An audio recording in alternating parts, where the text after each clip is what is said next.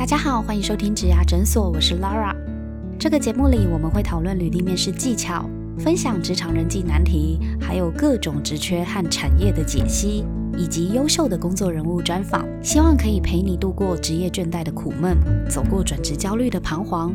让我们一起闪闪发光吧！刚好，如果就您现在开始在创作，这个算是前期的前置作业吗？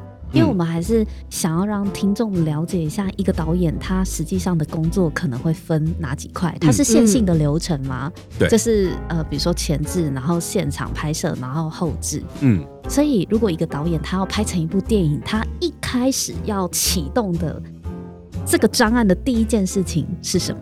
呃，分两块，一块的事情是你要自己写故事的话，那你就要自己先动笔。那我们这一块就先不谈，但是那是台湾最常见的做法。对，因为台湾的导演跟影视产业非常的手工业，所以大部分都要先从那边开始做起。可是自己写，对对对，自己写剧本。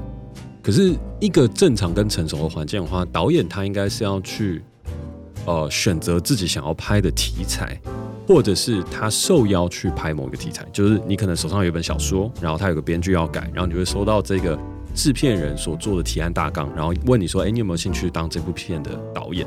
嗯，大部分导演他应该要从这样子的方式去加入到一个剧组，他才是最成熟的。因为这代表这个产业是蓬勃的。对，国外的电影好像比较常听到这样的状况，就是制片去找导演，拿剧本去给导演看，请导演来拍。对。可是台湾是导演拍的都是自己创原创的故事，嗯，自己募资去拍。为什么没有人找台湾的导演拍电影啊？应该还是有吧。下一个就加比较少吗？没有，因为我们的资金锻炼过一段时间，就是整个环境萎缩过。以前其实有啊，以前就是台语片、武侠片的那个时候，其实导演也都是被请的，就是每一个人的片约都一直一直不间断。然后甚至到后面连续剧的时候也是一样，嗯，就是台湾连续剧八点档，还有偶像剧那时候很红的时候，也是导演就是你要你你只要说你是导演，你基本上就是下一个案子一直在动，一直在动，一直在动，嗯，对，然后。到了后面的时候，我们也还是有，只是我们后面的这一批导演跟影视的制作人都被请去大陆了。哦，外外流都是中国，所以外流了。台湾就失去了，也不是说失去了，就是真的大概在二零零八年后，一直到二零一四一五年，甚至可以说到二零一八年的这一段期间，这十年是是蛮惨的，就是台湾整个影视产业蛮惨，就是。国家的政策有问题，然后市场的环境有问题，从业人员的心态，我觉得可能一些前辈的，嗯，执行策略也有问题，就很短视尽力的，可能就说，哎，中国有热钱就去，就去，然后结果就全部被卡死在那里，然后我们自己本身应该要去成长起来的环境就没了。回过头来说，你还要怪这些年轻人不努力，所以我那时候其实有一段时间很气愤的事情，就是大家都在怪年，对，大家都在怪年轻人，可是关我屁事。就是真的，我很努力在念书啊！我该念书的时候我在念书，我该去努力我创作，我该去做这些东西，我都努力了。然后当我出了社会之后，你却告诉我说：“哎，没有啊，你们现在必须要加倍努力。”可是问题是，现在环境又不是我造成的，明明就是你们弄的。你留下来的叫我承担，而且你真的，而且你真的，台湾影视环境它为什么会中空？就是因为最厉害的那些前辈全部都去大陆赚钱了，然后赚完钱回来了。因为那边环境现在不好，回来了就说哦，台湾影视产业怎么这几年都没进步？哎，拜托，我有资源的是你们呢，啊，你们不投资在这里，你们都去大陆赚钱，然后回来买房子，然后你也没有培养下一对啊，你也没有培养下一辈啊。那那那那你说我们要怎么办？我们出了社会，我们就当然只能干瞪眼啊。就是我我还从头再来，对啊，我要从头自己把这个产业救起来，再 build 起来。对啊，那那那那这些光就是罪不在我。嗯，老实来讲，我觉得是这样。所以那时候台湾影视产业，我觉得真的是是辛苦的。然后包含整个的制作的环境跟整个的环节，它都必须要重新再一次。那好不容易现在到二零二二年，我觉得现在的导演也开始收到一些邀约了。嗯，对，就像譬如说，好事，对，譬如说我，或者是譬如说其他一些导演，我们现在。大部分都有片约在身，就是大家邀请你去拍什么拍什么，然后你会去决定你要去拍什么。所以，如果你不管你的故事是自己创，还是有人拿着脚本、拿着故事来请你拍，嗯，那接下来要做什么事？下面的话就会是开前置会议。前置会议的时候，有一个很重要的事情，就是跟制片人一起去定下这整个拍摄的定调，然后呢，会去找工作人员。就是最重要的第一件事情，就是你有故事了嘛，然后你有剧本了，然后你就要开始去筹组团队。然后制片人这时候就会提很多的人选出来，就说：“哎，我觉得他可能是你可能适合这个，你可能适合那个。”然后就会找导演跟这些呃工作人员一起做讨论，然后会感觉你们气场合不合。那如果可能，譬如说，哎，今天找了这个美术指导，嗯，制片觉得很不错，可是呢，他提出来 reference 跟东西好像跟你的对跟你不合，你就要跟制片人说：“哎，我想要再找其他美术指导合作看看，讨论看看。”类似，就导演他是一个基石，原则上他不会被换掉的。大部分的时候啦，当然也有少数的例外，是合作到最后导演被换掉。是比较少哦，因为导演很像这个专案经理，然后有人请你核心，对，有人请你接这个专案，你接了之后，你就是要组 team 嘛，对，你开始筹组自己的团队，对，那团队组完了之后，团队组完之后，他其实就是差不多就是进进组了。进组的事情的话，就是我们会把所有的工作人员关起来。关在关关在哪？制片 制片办公室，就是我们讲过一个前置办公室里面，然后所有人就会在里面 brainstorming，然后开始把底下的人员也找齐，就是制片人会开始去找制片助理，他们他们的分组的团队要这个头自己去找。对，所以最开始的话，我们想象的事情是，可能这个片的开始一开始只有三个人，制片、监制加导演哦，他们可能手上握有故事，握有小说，然后最多再加一个编剧。哦，那个是最开始，然后呢，接下来就会开始找头头们，头头们就美术指导、摄影指导啊、服装造型指导等等，然后这些人全部敲定了之后，整个规模大概变成二十个人左右到三十个人左右。嗯，然后呢，接下来到我刚刚那个进组期的时候，它大概就会变成有一百人，就是七十八十到一百人，因为你的各组下去就会再多三四个、三四个、三四个、三四个，然后就会开始去做一些前置的作业，场刊啊、搭景啊。然后很多的一些行政的事务啊，然后创意上面的一些发想啊，跟讨论，然后演员也开始找，然后呢，接下来再下一步就是到制作期。那制作期的时候，那基本上都是百百来人起跳，因为你现场就会再多场务人员啊、技术组啊、灵演啊，庞大哦，现场一两百个人是很正常的吧？呃，蛮正常的，对啊，蛮正常的。嗯，就是在片场的话，对啊，在片场所有的工作人员加起来一两百个人，哇，那放饭真的是很壮观哦。呃，蛮壮观的。我觉得光想要 hold 那个场就觉得，对啊，导演你要一个人，可是他有讲，他说他不是一个人去调动，他早就把粽子头已经抓好了，对每一组的人。我觉得最主要就是每一组要去管每一组的人，所以导演是不可能去管每一个人。可是导演有一个很重要的事情，也是为什么以前的导演脾气都很坏。是因为你要控场，控场的事情是你要把整个的气氛导成你要的状态，不只是导戏哦，你也要把现场整个气氛规范在某一个状态下，然后你才能够嗯，每一个人的片场气氛都不一样。什么意什么意思啊？举例来说的话，呃，杨德昌导演是出了名的严格，就是脾气不好，所以你进到他的片场的时候，你不敢造次，所以他的片场都非常非常的。严肃、严井然有序，像军队一样有纪律吗？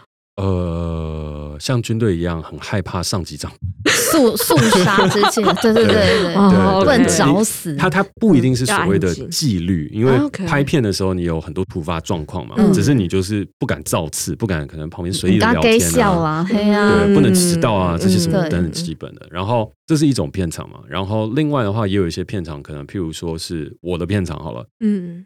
我的片场的话，我觉得是只要我在的地方，我都会希望是所有人都会知道跟打起精神。那那这个意思是什么？这个意思就是我实际在表现的时候，是大家是可以有些时候是可以打打闹闹，但是我安静的时候，全部人都要跟着一起安静下来。就基本上整个片场的心情要跟着我的心情去走。可是我不骂人。可是当你看到我一直在走来走去盯紧每一个东西的时候，还有 silence 的时候，那你也不要想说你。这时候会有还可以打哈哈，对对对对对。但是我我在笑的时候，跟现场在打闹的时候，你也可以放松一下。对，然后我对于现场的气氛的情绪的要求是很高的，就你也不能够在我的片场飙你的下属。对，我会跟你说，哎，我的片场不欢迎你这样子去骂你的下属，因为会影响到我拍片的气氛跟演员的状态。然后所有人第一个事情都是你要很尊重演员。但演员你也要很尊重工作人员，对，所以每一个导演其实他很难讲，可是你进到每一个片场，你就完全可以感觉到那个导演是什么性格的人。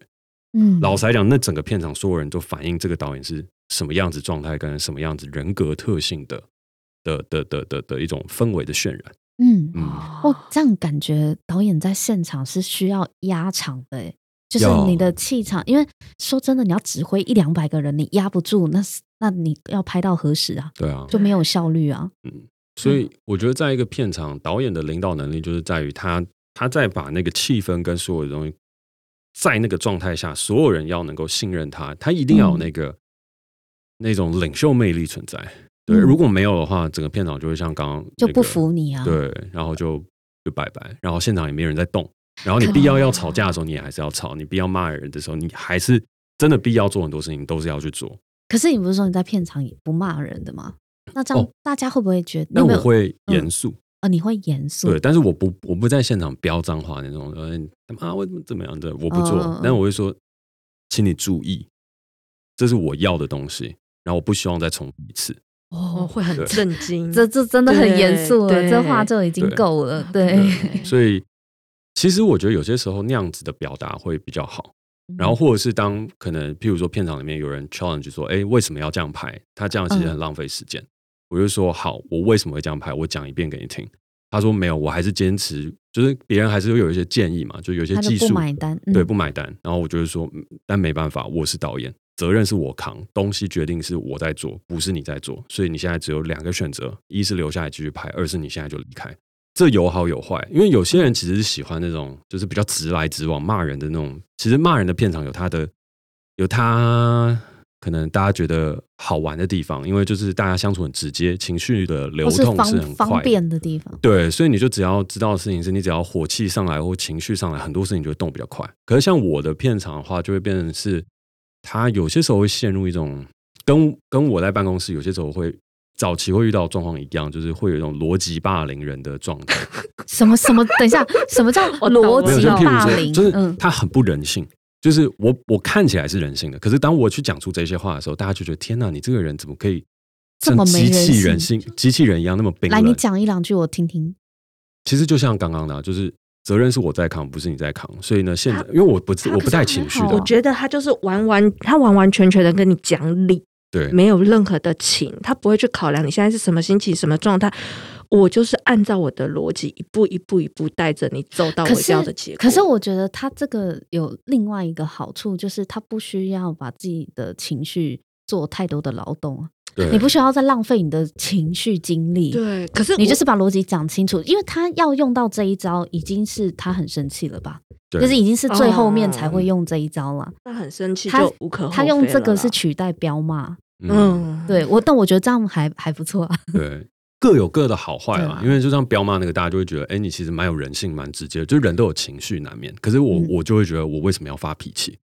就是他们，他们问我说：“哎，你干嘛不不直接骂一骂，或者直接怎么样？然后整个东西就会比较顺。”我说：“没有，发脾气对我来讲太累了，真的情绪劳动很累。所以我宁可跟你讲清楚。可是有些人就会觉得：天呐，嘉凯你怎么这么没有人性？就是通常这时候大家在发脾气，你在跟我讲道理。我懂啊，大家可能会跟你有距离感。对对对对，其实会是每一个每一个做法不一样，但我选择的就是这种。那刚刚导演的工作就是好直接。找完人了，然后种植头去找他的组员，然后我们现在进现场拍摄嘛，就是拍拍拍拍拍，拍完之后，就像你现在讲的，就是呃，比如说像 Inside Out 嘛，然后可能就是现在进入了拍完就进入了后置时期。对，那通常后置时期跟现场拍摄时期哪一个时间比较久，还是不一定？嗯，通常呃差不多，差不多，就是你拍拍摄期大概就等于你剪片的时间。哦，拍半年就要剪半年，差不多，差不多是，就是你大概拍多久，你就要剪多久。呃，对啦，因为你的母带也是对，你要那么久啊，你要看嘛，然后你要去剪嘛，你要去，就其实差不多，就是你大概拍三十天，你就剪三十天；大概拍四十天，你有可能会需要剪就是四十天之类的。但它不是一个绝对，可是就是拍跟剪差不多。可是剪完之后还有很多的步骤，它还有调光调色啊，然后还会有混音啊、找配乐啊、做特效啊什么等等。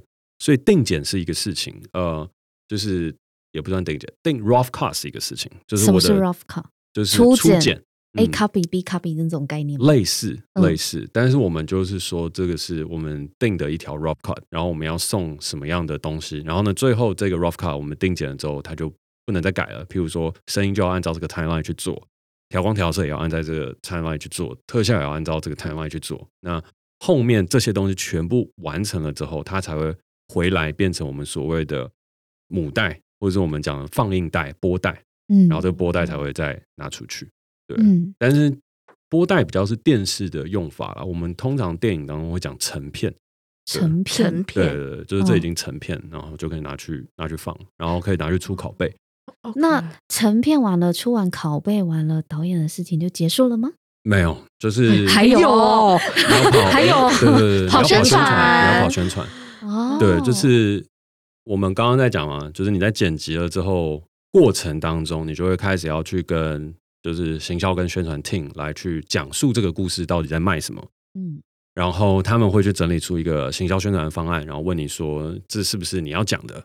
然后或者是我们有增加一些东西，删除了一些东西，我们觉得市场比较需要这样，然后就要跟他们讨论，然后去找出一个最对的方向。然后东西都弄完了之后，就迎接它的上映。然后上映的时候，通常导演都要出席，然后去讲讲话，分享一下为什么要拍这个啊，为什么要做这个啊。然后像电影的话，整个宣传期它大概会为期到呃两个礼拜、三个礼拜。然后如果电影的上映期很长的话，就是会基本上会一直宣传到它下档为止。嗯，然后导演就要去跑映后的 Q&A 啊，或者是一些访谈啊、Podcast 啊什么等等都会。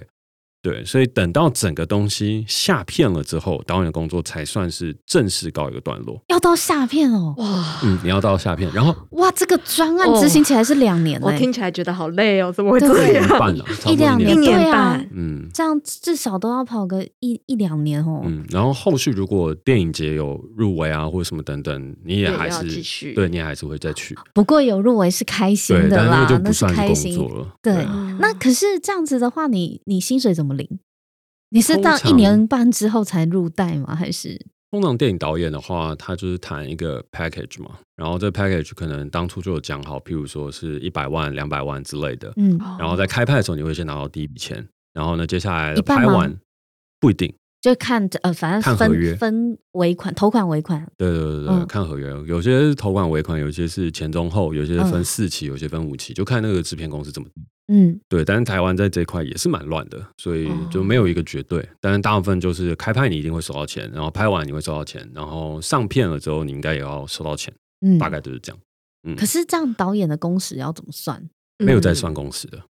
哦，就是这有点像外包的概念了。你把这个东西做出来，然后我跟你。谈一笔价钱这样子，对啊，我也不太管你什么时候做什么事情，对，嗯，因为做创意的其实真的没有办法算公式。老实来讲，我是真的是这样认为。所以就是有一些时候，像台湾现在影视产业，当然也是觉觉醒了，就是有说，哎，我们的工时超过啊，或者什么等等。但我觉得技术人员是的，就是技术人员，你不能够每天这样拍多少多少时间多少时间。但如果今天有个导演跟你算工时，我就是说你。拍屁啊！对呀，我要的是作品，又不是你下班然后就拍屁股走人，拿东西嘞。就譬如说，电影结束了之后，我也还是要继续去想明天要拍什么，然后我要想到我不能想为止，那你才会做出一个 piece。对，那如果。后来可能有一些导演现在也很在意，就是哦，我什么时候上班，我什么时候下班，我就觉得你应该不适合做导演。对，他不是创作的。我觉得艺术创作可能不是不是像上班族那样的概念，因为他毕竟他毕竟要看的就是一个很具体的作品。我觉得刚刚这样整个听起来啊，导演除了很辛苦之外，我觉得他好像就是从一年半一个专案，对他从一开始他想要讲那个故事，他就要确保我这个故事从头到尾都是贯彻我的核心理念跟我想讲的方向。这样我有问题，这样子呢，什么样的人适合当导演？是不是一定要控制欲很强的人？因为他要掌控这么多事情，我要说的故事就是这样子，然后让他把它扛错在我，而且还要确保他不遭奸，就是不会走中。嗯，我觉得第一个条件应该是你有话想说的人，所以你一定要有话想说。你没有话想说的话，你就不要当导演，可能也可能也不适合。对，就不适合，因为你没有你没有你的中心思想，你没有要分享给大家的事情，不要勉强自己成为一个假装很有思想跟很想为拍而拍就不好了。呃，对对，就是你一定要找到你切入的观点。就是最怕的事情是一个作品没有朋友 view，你没有你没有一个观点存在。那再来的话，我觉得是不是要控制欲很强？我觉得不一定，因为也有很多很有才华的导演，现场是比较难比较难控制大家，他会需要别人来帮他。可是这些导演做的也是很好。对，就是控制这件事情不是绝对，但有些时候每个导演都有自己不同的才华跟亮点。那可能对我来讲，控制现场是我我现在擅长的。嗯，我我我的片场他都比较可以按照我想要的方式去走。对，然后有一些导演可能不擅长控制片场，可是他可能美术很强，所以呢，他就会在那个地方琢磨特别多，然后他可能透过这个东西就去说服了其他人，他也不需要去控制，因为大家都被他做出来的美术设定给惊艳了，所以就说啊，这个导演只要做出来这样，我们就都听。所以我觉得控制片场、控制气氛、领导统御，或者是你要透过才华去服人，都是有可能的。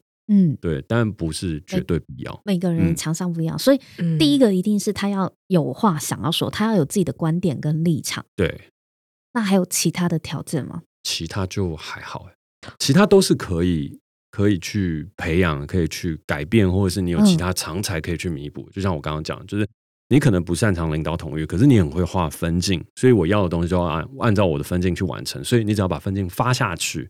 大家就可以跟着那个分镜去拍，你也不用去管理太多，因为你就说，哎，你这边哪一个没有做好，然后大家彼此就拿那个东西去去聊，它也是一种可能性。对，所以我觉得每一个导演他都一定会有自己的风格，他会有自己的片场，他会有自己的想法。可是你一定要必要的事情就是你一定要有观点，嗯，因为所有人都会问你，不用会喝酒没关系吗？其实不用，因为你的作品酒是一个无法忽略的元素，为什么？到底为什么跟酒这么的有缘分呢？我大学的剧组就叫 Alcoholic，艾尔克哈利，我记得酒精酒精酒精中毒，酒精中毒，嗯，对。然后为什么？我觉得我小时候对酒有一种向往，向往。嗯，因为你以前看，我觉得这也是看电影跟看戏剧，你就会觉得那个酒好像有点什么。就是，嗯，我印象很深刻的事情是，我小时候看一部电影叫《商城》。就金城武跟梁朝伟演的，嗯，然后两个人就很帅。然后呢，金城武就问梁朝伟说：“哎，酒为什么好喝？你为什么要喝酒？”然后梁朝伟悠悠的看他一眼，酒的好喝在于它的难喝。哇，然后就结束了，好难懂。可是那一段就很漂亮，嗯，很美啊。对，然后你去看任何的美剧，看什么东西的时候，他们就是一杯 whisky 就永远是在拿着。然后对，然后再晃零零七一定要有一个，对对对对，你的你的你的 martini。对，有品味的人身边一定会有酒。对，所以我就觉得酒应该是很棒的东西。小时候就有这种印象。可是你实际喝，你也觉得很好喝吗？实际的时候我也觉得不错。就是我一开始啤酒先入手，就是大家应该都是啊，比较少人一开始一就喝烈酒，因为烈酒真的太太呛了。嗯，对。但是小时候那种跟朋友一起喝一杯啤酒，然后你的情绪可以得到释放，我觉得那是很棒。因为我情绪是比较。压抑的人，但喝酒之后，我的情绪跟我去表达的时候，我觉得我比较能够放松，放松，对对对，所以我就的那种感觉，我就蛮喜欢的。然后它也会让我的灵感变得更多，会让我看这个世界的广度增加。嗯，所以我一开始就是你喝哪一杯啊？啤酒，一开始是啤酒啊，就是 for fun，然后跟朋友一起一起一起一起一起喝，然后后面的话就经过了商城之后，就看。开始研究 whisky，嗯。嗯，然后研究了一些 whisky 调酒之类，呃，调酒是在更后面，对，调酒是到真的是到了算 Mr. Bartender 那个时期，然后去了酒吧，然后接触到原来调酒它里面有很多的学问跟可能性，对，所以那个时候就在学习做调酒，然后觉得酒吧这边是非常好玩的，很有气氛的地方，嗯，而且调酒也是艺术啊。还是创作，味觉的创作，我觉得那也很好玩。嗯，然后后来你就不知不觉的在你的电影里面都会放放入一些酒的元素。对，有点这是刻意的吗？不是，哎，它它很像彩蛋标志。它其实就是我喜欢的东西，所以你没有办法回避自己喜欢的东西。可以从酒里面看到我对于这些东西的一些一些寓意是放在里面的。对呀，你常常把人跟酒做比拟。对，像。我很喜欢那时候很喜欢一杯酒叫 Old Fashion，嗯，Old Fashion 在每一个酒吧喝都不太一样，嗯，然后你基本上点一杯 Old Fashion 就知道那个酒吧是什么个性的酒吧，嗯，就是它最传统的做法就是你要从倒方糖开始，然后 d bitter，然后再加入酒，然后去做调和，但是因为倒方糖它其实很麻烦，而且它不会。所以它是甜甜的，对，但是它不就是如果你从方糖开始捣碎，然后去调制这杯酒，它其实不见得会让这杯酒变得更好喝，因为像现在有些人是直接加糖水的，或是有些人是直接加了他们秘制的糖浆。嗯，其实它在酒的融合上面会比较均匀。嗯嗯，会比方糖来的好。方糖到到最后常常底下都还是会有一些沉淀。沉淀。对，但是如果你看到有一个店家，他是用方糖下去倒开的去做的的话，那基本上你就可以知道，哎，这个店家蛮 old school 的。他是对于往日的情怀有一些坚持。嗯，对，不一定是他的味道会特别好，没有，但是他就是喜欢那个。他认为这个就是传统，他就是手工，以前人这样子做的，所以我也想要这样子做。对。如果说今天呢，有就是后辈或者是新鲜人或学生啊，他们也想要成为导演的话，你会有什么建议给他们吗？哎，我记得我好像有在金马新导演论坛那个时候有讲过。然后我到现在的想法也还是一样，就是我觉得如果你要当导演在台湾的话，你就要一直写。老实来讲，先写，先从写开始练。你要你要你要写剧本吗？写写故事，写你要拍的东西，写你的想法。